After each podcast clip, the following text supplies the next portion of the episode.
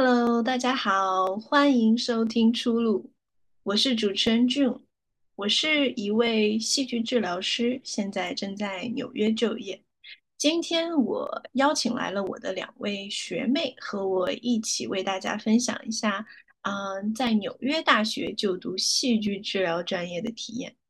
先让我们欢迎他们。Hello，大家好，我是 Lily。然后呃，我现在是纽约大学戏剧治疗专业大呃研二吧，我们已经算是 second year 对啊。然后我是上海人。Hi，我是 Mill。然后我跟 Lily 是同学，我也是纽约大学现在硕二。然后我是台湾人。嗯，我是想先问一下大家，先讲一个就是不太正经的。东西就是大家是什么星座？嗯嗯，哦哦，我是射手，哦，丽丽是射手座，没有呢。我我是最怪里怪气的水瓶座。真的，我今天跟风象星座。好的，我今天是一期跟风象星座会谈的呃一期，那看来我要正经一点，思维要跟上你们。那这个是什么星座的？我是那个金牛座，我还行哦。哎，你有觉得说就是大家，但我觉得我们班还蛮平均的，就是从年头到年尾基本上都有。但是你有觉得说好像 drama therapist 都会比较集中有哪些星座的人好像比较愿意？嗯，对，因为我也是有这个。想法，所以才问你，就是觉得是一个比较感性的职业呢，还是说就是一个？好，我们今天都是一些理性人类。那我们，嗯，那还有一个问题，就是你们觉得需要很外向的人，嗯，才能学戏剧治疗吗？才能做戏剧治疗师吗？你们两个是异型还是 I 型人？我虽然是。一型，但是我在群体中算是蛮内向的，又很慢熟，然后算蛮安静的人。然后我可能以前认识的戏剧治疗师也不一定都是很外向的人，也有嗯可以很安静，然后很 peaceful 的在这个治疗的过程。所以我觉得跟内向跟外向，我觉得没有绝对的关系。嗯。这个我同意，我是 I 和 E 非常中间，就是我每次测的时候，就是就是两边会摇摆。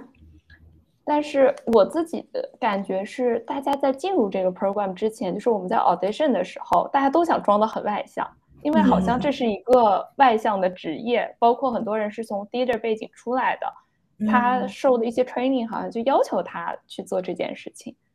嗯，我今年的 audition 我去 observe 的时候，有一个男生就说说啊，天呐，我觉得大家都好外向，我我能就是我是到底适不适合这个 program？所以我觉得大家会有这样的担忧在。嗯，是的，是的，因为我发现就是我跟人家说我是就是戏剧治疗师之后，他们觉得那你一定是很外向，他说你一定是没有这种 内向人的困扰。我当时就想说，嗯。好像我在我的 team 里面，好像也不是特别排的人，就是我好像还是偏，就是嗯，在在一旁观察，或者就是会 engage，如果他们需要的话，好像也不是那种他们想象当中的那种超级就是外向的那种人。嗯，但是确实是需要就是跟人打交道，至少应该嗯是。喜欢，或者说跟人打交道不会感觉到不适的那种。嗯，对的。好，那我想问一下，就是你们是怎么就是知道就是戏剧治疗的这个专业的？因为毕竟这么小众，就是大家都是从哪里说的？哪个小册子上看到的？那先说。哦。呃，我自己是护理背景的，然后我知道戏剧治疗反而是在我参与大学时期的社团，我待在一个服务自闭症儿童的社团，然后我是借由呃呃就是自闭症儿童的家庭，然后哦去多了解他们之后，发现台湾有有戏剧治疗这么一件事情，然后我就算是透过个案而知道这个专业，然后就。发现很符合我自己想做的事情，就有点把我喜欢的戏剧剧场的元素，然后融合我想当一位助人工作者，然后就把它结合在一起，所以我就在这儿啦。所以这戏剧治疗在台湾还是就是发展挺好。嗯，我觉得不不可能到大众的程度，还是蛮冷门的。但是可能呃，服务呃自闭症儿童的比较多。基数比较多，然后呃各项的艺术治疗也蛮多，是呃以自闭症儿童为呃工作族群的，嗯，所以你就是本身也比较喜欢剧场，然后所以你以前也会参加一些剧场活动之类的。嗯嗯，本来大学想填戏剧系，但没填上，对，最后就是留着当兴趣这样子，所以还是护理本科毕业这样子。嗯，对，好像跟我也差不多，我我也有想过报戏剧系，但是并没有，并没有真的投入这个时间，嗯确实感觉好像还挺不是很确定，commitment 还是挺。那 Lily 呢？Lily 是。从哪个中国小册子上 看到的？我因为我是 psychology background 心理学专业的，然后我其实后来 reflect back，我其实觉得我就是定专业定的太早了，就是我高中、初中的时候，甚至我就是知道我想学心理学的，然后我就没有考虑过其他的 options，几乎我大一的第一个学期就 declare major，就是我们学校。可以到大三再再 declare，但是我就非常明确，嗯，然后我是学心理学的时候知道了心理剧，我是先知道的心理剧，但是我们那个时候呃学校也没有心理剧的导师在场，呃做一些训练什么，我可能只是知道这个概念，然后后来的话，我的工作其实就本科毕业之后，我工作其实也不相关，我在一个。Consulting business，呃，但是就是因为我一直兼职做一些戏剧类的活动，然后认识了很多戏剧类，呃，就是戏剧背景出来的人，嗯，可能就会多多少少知道这个领域吧。但是这个领域在国内的发展，就是也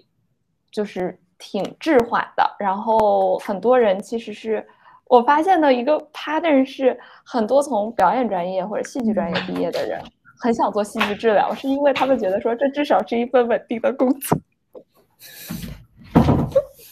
然后我觉得我是从他们这里才知道，就是这个概念更多一些，然后我就开始读一些书呀什么的。就是最早就是那个，嗯，戏剧的五个阶，哎，那个叫什么？就是 Five Phase 的那个 Integrated Model，然后包括 Augusto Boa 的那个被压迫者剧场。这一些就是从这些书开始了解的，然后才慢慢知道这个嗯行业吧。但是至少就是从我到美国之前，我觉得我所有的东西都很理论，我知道的东西就是我并没有看过它到底是怎么实践的。这个我就是我觉得，嗯，可能嗯，刚刚俊说到一点，就是说感觉台湾发展的还挺好的。我我真的有这个感觉，就是。很多台湾的受训的戏剧治疗师愿意回去，然后去做一些比较专业性的服务。可是，好像大陆这边我看到的更多就是半路转行，二就是说白了就是嗯并没有那么专业的人在做这件事情。嗯，因为确实就是现在，嗯，有这个证的人。然后是没有，国内是没有有这个 creative art therapist 证证。然后呢，国内的大多数就是学习呃 DVT 或者是心理剧流派的，因为国内有这些培训。对对的。然后但是国内并没有心理呃什么没有没有这个戏剧治疗培训的。然后呢，在国外受训的人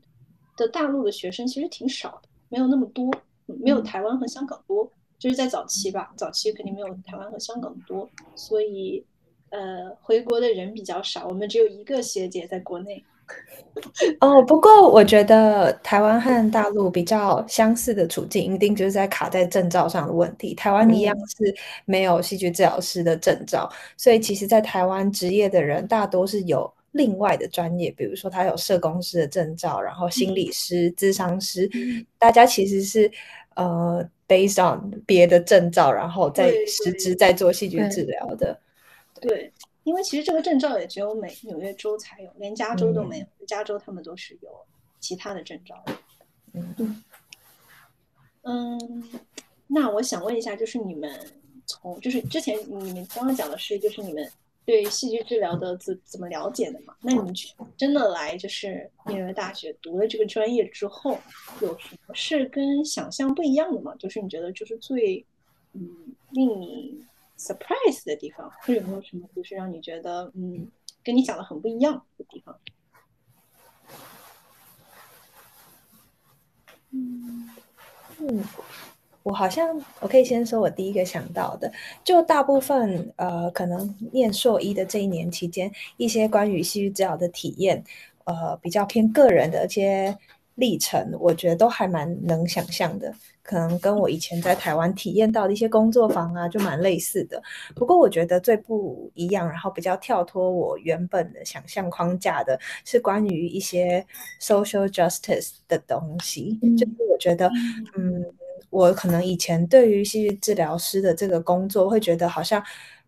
呃，就是以个案、以病人为中心，然后就是我就想，我要我要做什么 intervention，我要做什么事情，做什么事情。可能也是因为我护理背景的。关系，所以会觉得好像事情就要一步骤走，但后来发现，在纽约大学学的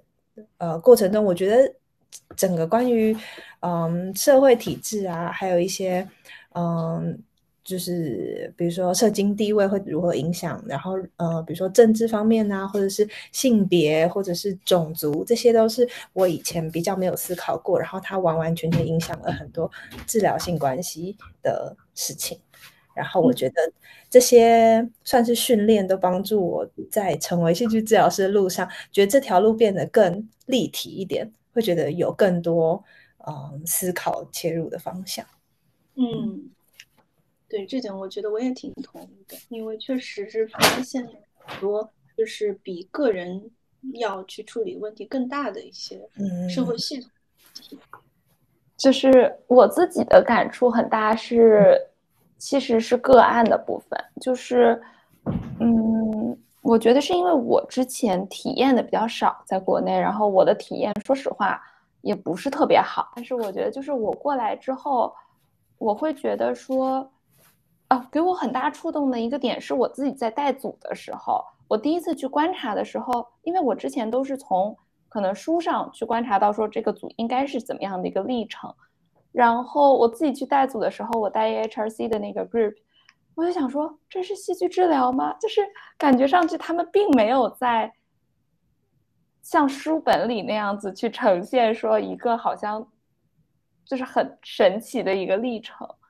这个对我触动特别大，就是在真实生活中的应用和它的那个进程，和在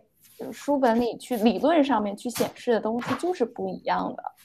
但是我自己的体验来说，我好像能够知道说我自己的体验和理论的部分是能够连接上，所以就是我觉得这就是给了我一个很大的 lesson learned，是说，可能你要面对你的客户的时候，你要尊重不同的人的体验，而你不可以去 judge 说哦这个是我做的对或者不对，就是它没有那么多。是或非，黑黑和白的界限，就很多事情是要 tolerate 它的那个模糊性的，嗯，以及你要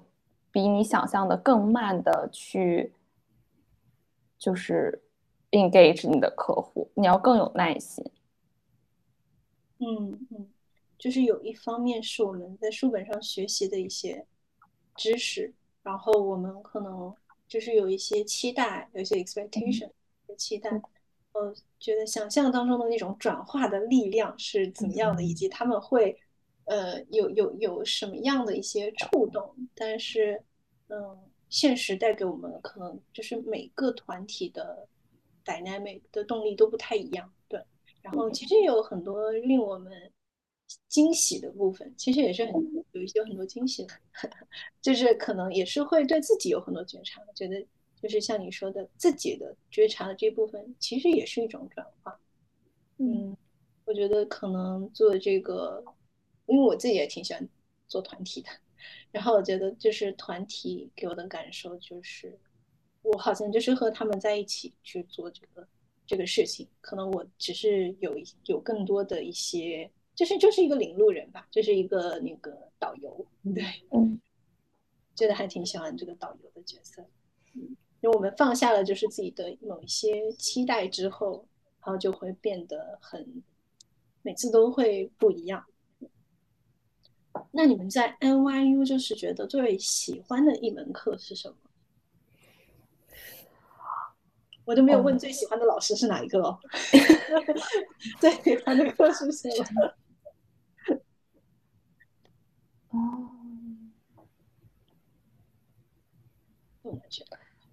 我。但是这节课不是每个人都上了，嗯，就是 drama therapy and aging，嗯，哦，我听说这是一个新课嘛，对，因为我们那节好像是啊，你们没有吗？就 Cecilia 也没有来教吗？对对，没有没有，就就是我自己对那个课的体验很好，是因为我觉得可能就是我大学的时候，呃，去参加的那个 internship 也是服务中老年的移民团体，尤其是亚裔的移民，然后。然后我之前其实就是最早学心理学的时候，我很想做临终临终关怀，所以就是我可能一直对于 aging population 是有一些兴趣的。然后我也觉得我 naturally get connected to them，但是就是我觉得这个课真的是一个很系统性的，让我去观察到了一些我原来可能不会观察到的东西，然后以及就是改变了很多我对。就是改变了很多我对年龄的焦虑感，以及就是如何去用戏剧治疗的方式。就是我觉得其实打开了戏剧治疗的另一个维度，就是我觉得大家在说，比如说玩耍呀，在说即兴啊，就太年轻化了那个群体。嗯，但是我们其实没有去考虑过说，哦，其实我们可以为中老年人去打开这样子的一个世界。嗯，所以戏剧治疗还是关注一些，我觉得相对来说都还是关注一些比较小众的群体，而且，嗯，对，但是他也是做很多儿童和青少年，其实，对对对，就全年龄段，全年全年龄段，你说的没错，是，我可以的，嗯，那是全年龄段的，没错，嗯。那所以没有最喜欢的啊，呃，单就课程的话，我最喜欢 clinical population。我觉得这堂课非常有系统，然后非常有架构，然后它有点帮助我梳理。我我觉得 这堂课非常有系统和架构。我我我我我上课当下我觉得还好，上课当下真的是有点乱。但是我第一次说他的课程设计上，就是当然是。呃，回家后功课虽然是有点有点混乱，就是那边指定有点混乱，但是我觉得他在，我觉得就可能上学期课吧。我觉得他在很多时候帮我梳理了，就是戏剧治疗这个工作。就是我觉得有一部分像是他这堂课一开始是有让我们指定一个可能剧本中的其中一个角色，让我们去做诠释，然后去当班上同学另一个人的个案，然后那个同学就当治疗师。我觉得这个过程。完全是我没有体会过，就体验过的。呃，可能我自己演员的背景也比较没有到那么充足，但我确实在当嗯扮演个案的这个过程中，我觉得对我自己学习收获蛮多的。然后到后面，呃，老师也有呃做一些比较 role theory，呃呃理论的东西，然后我觉得算是也蛮。开我的眼界的嘛，所以我觉得，然后到最后，嗯，这整堂课的收尾，然后就做一个比较完整的，有点像，我不确定算不算 case study，但是确实你就有点帮自己的个案做一个很好、很完整的收尾，然后帮他写好一个，比如说治疗的方针。我觉得就是整个课程让我觉得，嗯，对，戏剧治疗师这个工作也算是很好的整理过了一遍，这样子。嗯嗯，它确实有很多实用的价值，因为你们去设计小组啊，就会是跟那个流程是这样子，确定目标，做什么活动，以及那你是比较喜欢就是演病人的这个部分呢，还是比较喜欢当咨询师的部分？啊。我我觉得以治疗师或者是像临床工作这种 clinician 的工作，我觉得可能是我以前的经验偏比较多，然后我反而是在扮演个案，就当演员这件事情是我比较缺乏的，所以我对我来说当演员演病人那段比较困难，但同时也比较有趣。嗯，就是我会思考说，哦，这一刻他呃，我可能演这个人的时候。他当下可能会有什么感觉？他的记忆中、他的情感中会有哪些连接之类的？就是换算是另一种角度思考，我觉得蛮有趣的。嗯嗯，有没有故意的挑战一下 你的？嗯，我好像没有故意挑战。那你的那个角色还蛮难的，你是演一个男性的。哦，对我。就是做了一些我以前没有做过的角色演员角色功课吗？身为角色，对对对，嗯，然后我觉得用我自己的方式把它诠释出来，算是蛮有趣的。嗯嗯，我我觉得就是这个课，就是我听过很多的反馈，都是自己演课演演快演的很爽，是吗？嗯，我自己有这样的感觉，就是。跟我的实际的生活角色可能确实很不一样，但是桑炮你演到最后会觉得说啊，那是两相映照的，嗯嗯，而且我就是就是我觉得 as a person 我带入了很多我自己的情绪反应在里，嗯，就是那个角色也是你的一部分，嗯嗯。那也是，所以我们如果来读就是这个专业的话，还是有这个表演的这个部分，大家可以有些 突破，是不是？嗯，我觉得我当时的那个演的时候，我觉得也是很，就是想就是按照自己的理解去演的嘛。但是其实现在想想，哇，我见，因为我现在可能见过了更多的 client，那我觉得，嗯，真实的 client 可能。跟我想象的，其实就是我只能演我知道的那一部分。嗯，假设我现在知道更多，也许我可以更加能，可能有个不一样的诠释吧。嗯，但是如果我们不知道，也只能从我们自己所了解的那个样子去演。嗯但是还是挺好。原来这是你们最喜欢的课，还有那个 aging，关于就是戏剧治疗在老年人这个体当中的运用。觉得其实是也是很有价值的。哎呀，我都好想去上这个课。就是我我我想分享一个就是很有意思的例子，就是我当时他的呃最后的那个 project，我做的是采访我妈妈和我外婆嘛。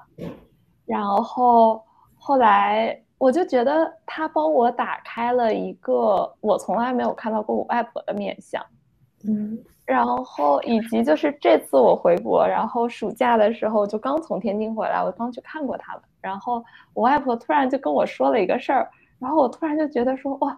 就是我从来没有想过我外婆会这样想。就是他那天跟我说，他就挺希望我回国的，就是就是毕业之后，然后他就说，那你要这样想，你要是回了国，这是一个这么小众的专业，你能够作为这个领域的开拓者。你能够真的自己建立这样一个学科，在国内的话，这是一件多了不起的事情。我当时就觉得说，当然，一方面觉得说，就是你对我的期望值也是有点高，但是另一方面会觉得说，啊，原来他是可以这样想，就是一个八十多岁的老人，他不是让你去安于说你在系统里面去做一个，就是你可以做的职位，而是说你如何真的是在。就是，就是打破或者说挑战这个系统，我觉得说这个事儿是让我觉得特别酷的，就是我从来没有觉得我外婆会这样想。嗯，打破了一些你对你外婆的一些印象。对，就是打破了我觉得我们其实是潜在的一些刻板印象。对，懂了。嗯，是的，是的。嗯，好，嗯，就不多分享这个我的部分。然后我就想问一下，你们觉得最有挑战的部分是哪？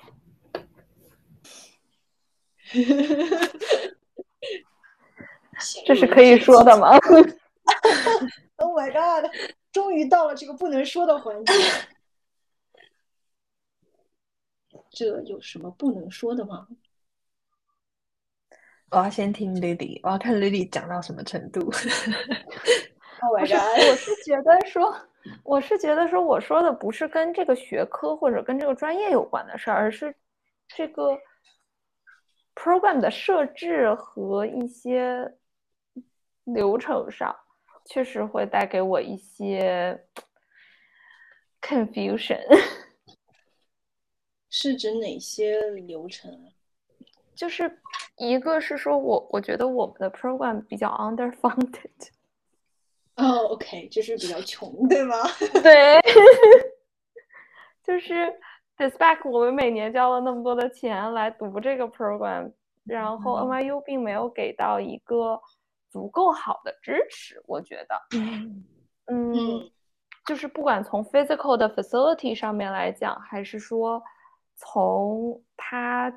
给予的一些相应的 support system，比如说我们的 internship 的 site，然后一些事情，就是一些流程上，其实是 create 了很多很多的 distress 的。我觉得，尤其是这个学期，就是大呃大一，为什么会总想说大一那个？呃，第一年的 spring 这个 semester，就是我们把所有的事情都压在了一起，就是要上很多的课，要找实习，嗯，然后没有人告诉你说未来会发生什么。嗯嗯，对，确实，所以就觉得其实第一年就是读的很累，然后又很迷茫，以及确实，嗯，因为我也知道，就是因为我们。只有这一个教室嘛，然后是其实是在地下室，对吧？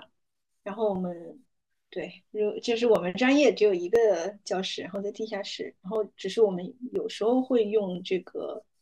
black box，但是很少的课是在这个剧场里面上，大部分都是在这个地下室的这个教室上，所以条件确实是。有限，就是大家想的 NYU 的条件，确实感觉应该可以有一个更好的一个教室之类的。就是，而且关键是，我觉得这个学期对我来讲压力很大的是说，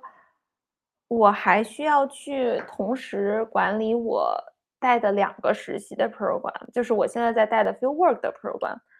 然后其中一个没有也知道，就是 CRTC 也是占用了非常非常非常多的时间。嗯，然后这个学期的课程设置是，呃，又有就是就是应用心理学方面比较理论的课，那那理论的课就会占用掉更多的时间去读和写东西，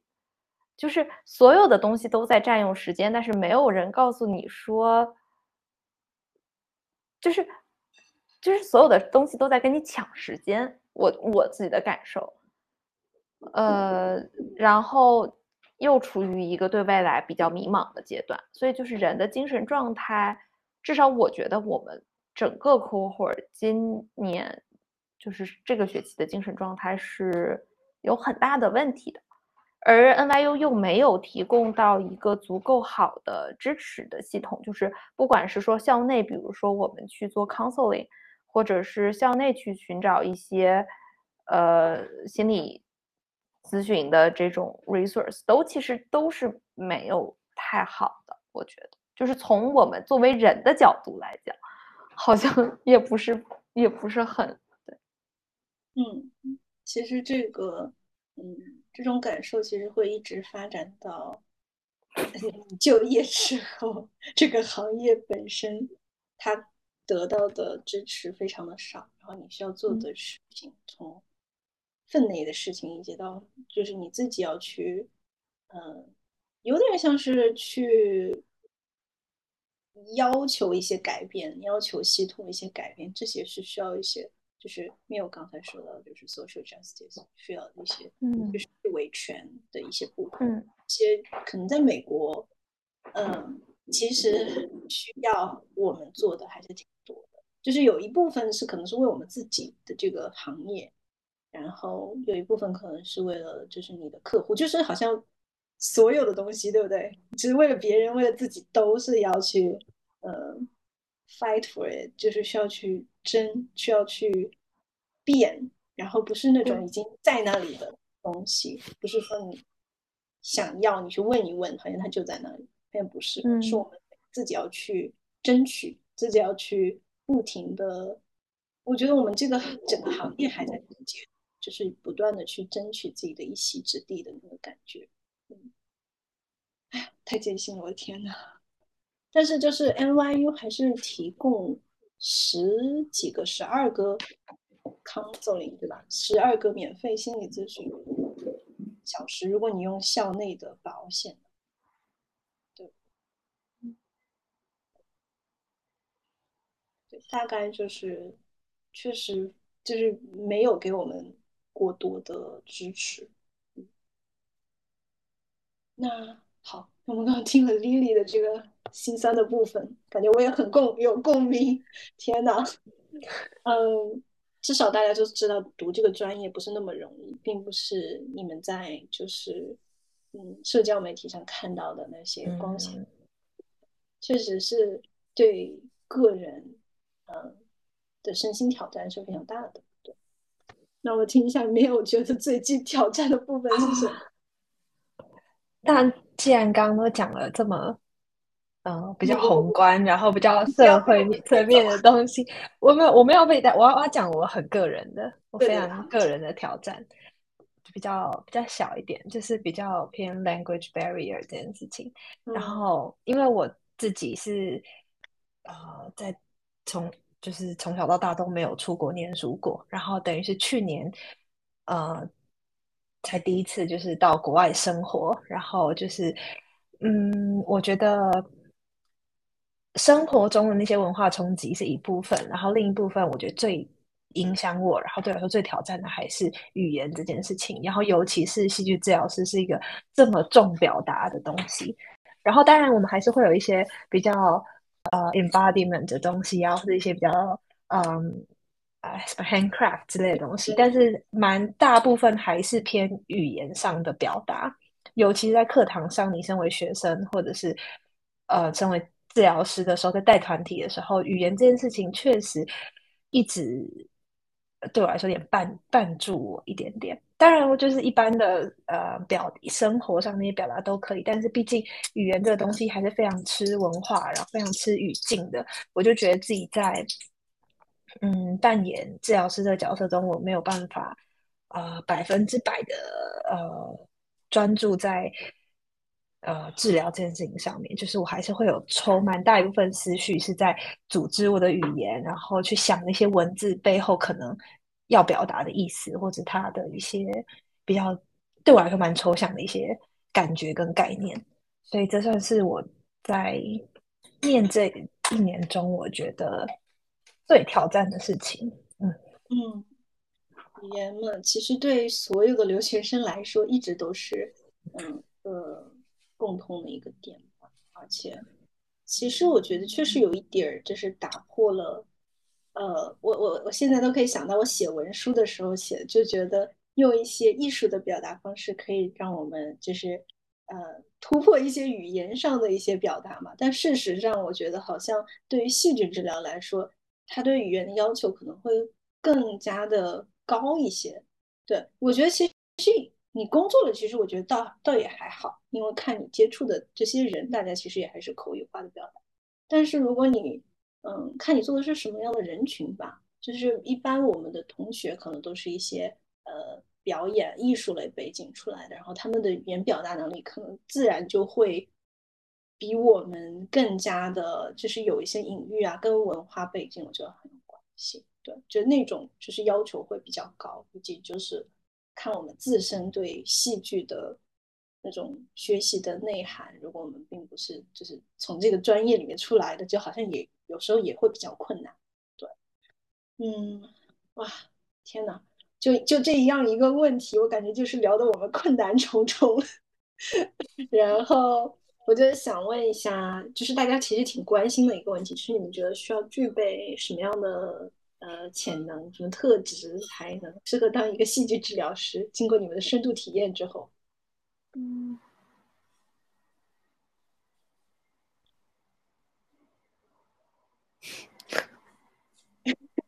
你 想到了什么？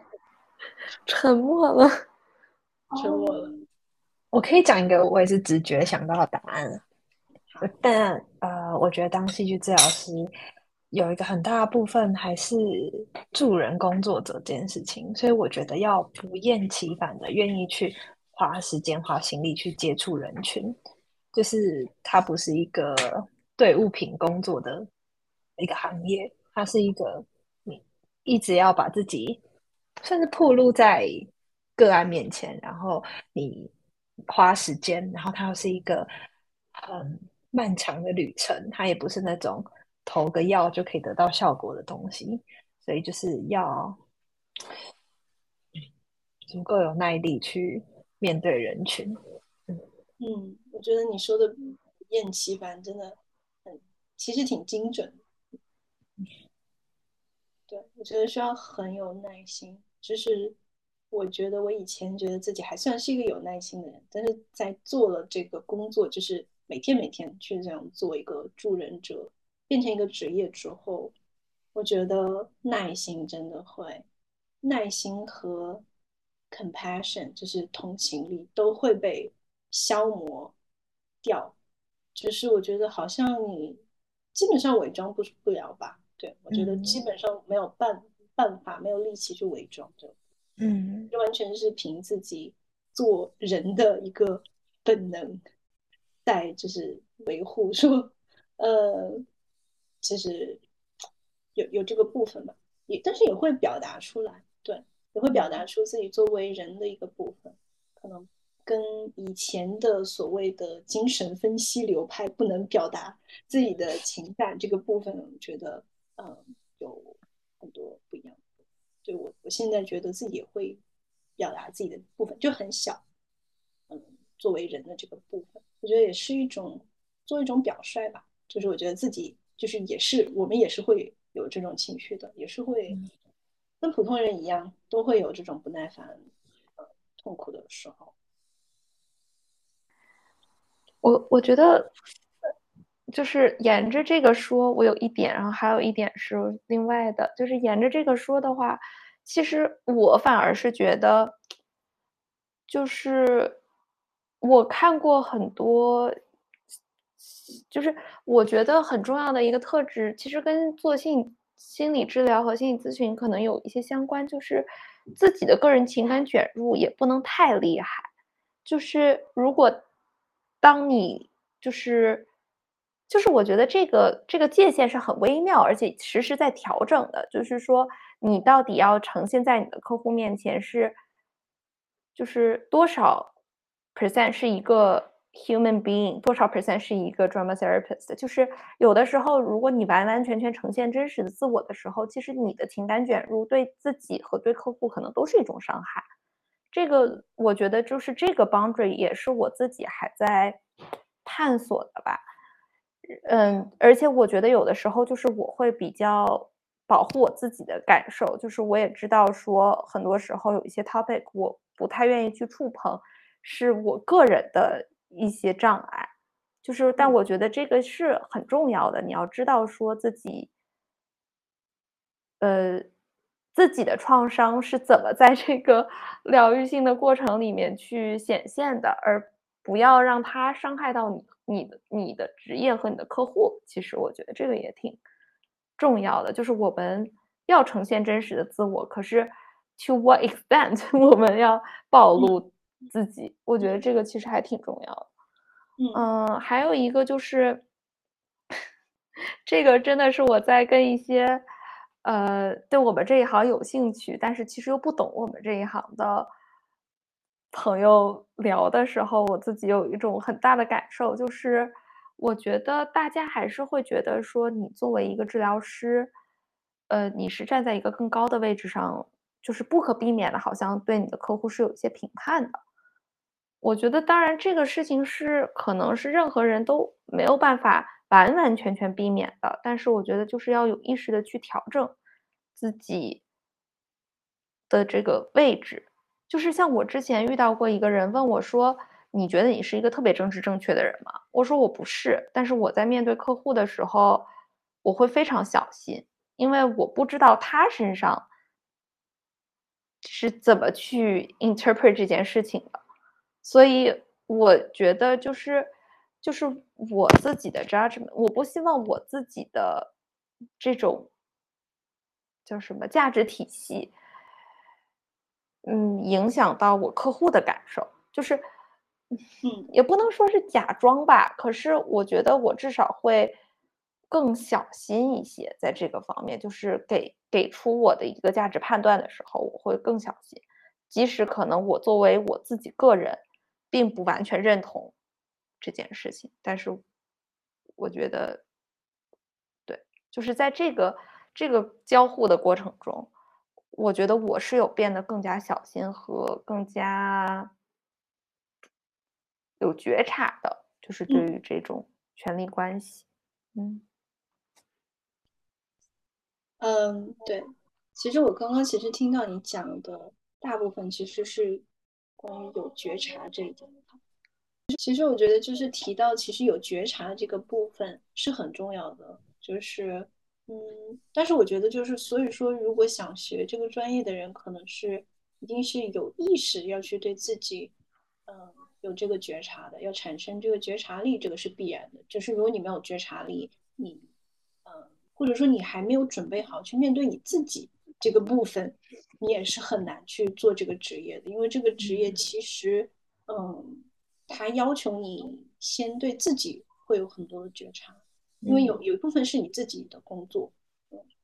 嗯，因为如果你对自己没有觉察，你在那个过程中自然不知道你自己在做什么，嗯，对，你怎么知道自己每一步在做什么，以及你做的，嗯，每个东西，每每你说的问的问题，你做的这些。呃，活动它都是有一个疗愈的或者治疗的一个原因。你为什么要做这个事情？它一定是有一个目的的。只有在可能我分享了之后，这个这个呃，对他的帮助，对我们的连接更有帮助。当然，这是一个就是主观的判断，就是我觉得会对更有帮助，还是说我告诉你，只是因为我想说，就是这是两回事。所以就是我觉得肯定是一些愿意跟自己去工作的人，嗯，然后是不厌其烦的，真的是不厌其烦。因为嗯，很多时候你自己的，你可能会觉得你自己的能力或者你已经知道这些事情可能该怎么去处理，但是你也很耐心的陪着这些人去寻找一些他们自己要的一些结果，嗯嗯。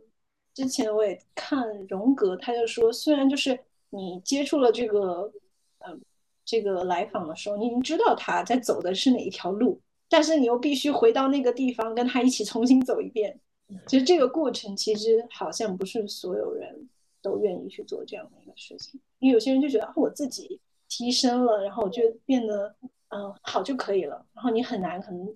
去去教别人是另外一回事，跟做咨询其实不太。你做咨询还是有很多就是耐心陪伴的部分，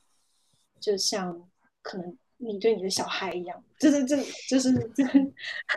像这个比喻不太恰当，因为我现在跟小孩工作，就是有那么一群小孩，好像想到大家都没有小孩这件事情，对我也我也没有小孩，对，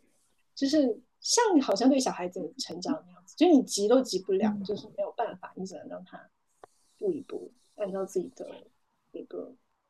过程就是按照他自己的成长路径去成长，还是挺考验人的。对，嗯，好的，那嗯，其实我们好像已经今天分享了挺多的。那我们刚刚其实讲了很多苦的部分，那你们觉得就是有讲了一些苦的部分啊，让我们觉得惊讶的部分，不太一样的部分。然后以及我们觉得是当一个戏剧治疗师需要什么样的一些潜能，嗯，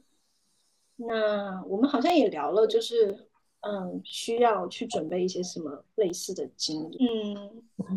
那你觉得我们项目有什么优势吗？有什么优点吗？我觉得这应该先问的，是你觉得我们 这个项目有什么优势？又沉默。我觉得他们夸他们，好像。我觉得，因为我自己本来申请学校的时候，我大部分都申请英国的，我美国就只有投 NYU 一间。然后我比较能想象到，呃，在 NYU 可能跟英国的学校点不太一样的地方是，就是美国文化的这个本体吧。就因为美国文化算是很大的一个熔炉嘛，就不管是在。呃，比如说性别啊、种族啊，或者是不同年龄层等等，就是大家的嗯文化背景真的来自于世界各地，所以我觉得在呃，比如说文化的敏感度上，我觉得算是被训练的或者被培养的蛮好的，或是就单纽约这个城市，我觉得算是包容度蛮高的，就是对于生而为人的这个做自己的这个自由度是。我觉得很难在，嗯，我原本在台湾的生活环境中想象得到的，嗯。嗯，所以会有一种不同的文化体验，嗯，然后以及纽约的你能去体验的东西其实非常多，以及它里面这里的本来就汇汇集了很多不同的人人。种族以及就是各种各样的文化问题，其实，在纽约都会有一个非常集中的一个影响，大家能看到各种各样的一些问题，以及历史文化呀。我觉得一个是我特别同意 Mel 刚刚在说的，就是纽约这个地方本身真的还蛮神奇的，就是它真的是各种东西的交融，好的、坏的。你会看，我觉得就是这个城市有一种，因为我之前在加州念书，所以就是我觉得就是人的相似性很高。对不起，加州人民，对不起。但是就是就是大家好像都是做着差不多的事情，穿着差不多的衣服，然后，但是，嗯嗯，纽约的话，就是你真的是会觉得说。这个城市的太多变了，然后你走到不同的 neighborhood，就是体验到的是不同的文化和不同的质感吧。还有一点，其实我觉得 NYU 的一个设置，我自己是真的觉得很好，是说我还是很喜欢这边的教授。嗯，就是呃，我觉得就是教授的背景也会。跟你可能在其他州上学，不包括其他国家上学的背景是真的是很不一样的，以及就是你在 NYU 能做的事情，比如说我们今年在做 CRTC 的时候，其实我自己有有蛮深的感触，就是包括后来我们五月七号在那个。Washington Square Park，我们做的那个那个 community event，就是我有很深的感觉，就是你可以真正的去面对社会。在别的城，就是在别的地方，就像我说的，可能人的相同性会更高，你可能就没有办法体会到那么多的层次吧。嗯嗯嗯，好的。我觉得其实大家讲的也挺全面的，确实我们的项目还是有很多优势，以及嗯，在纽约这个城市本身就嗯挺有意思的，可能就因为这个城市本身，然后大家都愿意来体验一下这边的生活，嗯，以及它的实践度还是挺高的，对，嗯嗯，以及呃，虽然我们提到的一些困难，但是也是靠我们，因为我们也说我们系的人总是一些 pioneer。都是一些就是先驱者们，必须自己去嗯开创很多东西，所以非常欢迎各种开创者们，开创者们来到我们这个专业。那我们也欢迎所有对戏剧治疗感兴趣的朋友来加入我们。好，非常感谢二位今天的分享，我也聊得非常的开心，感谢大家的收听。喜欢的话，请为我们点赞，持续关注我们。那我们下期再见啦，拜拜。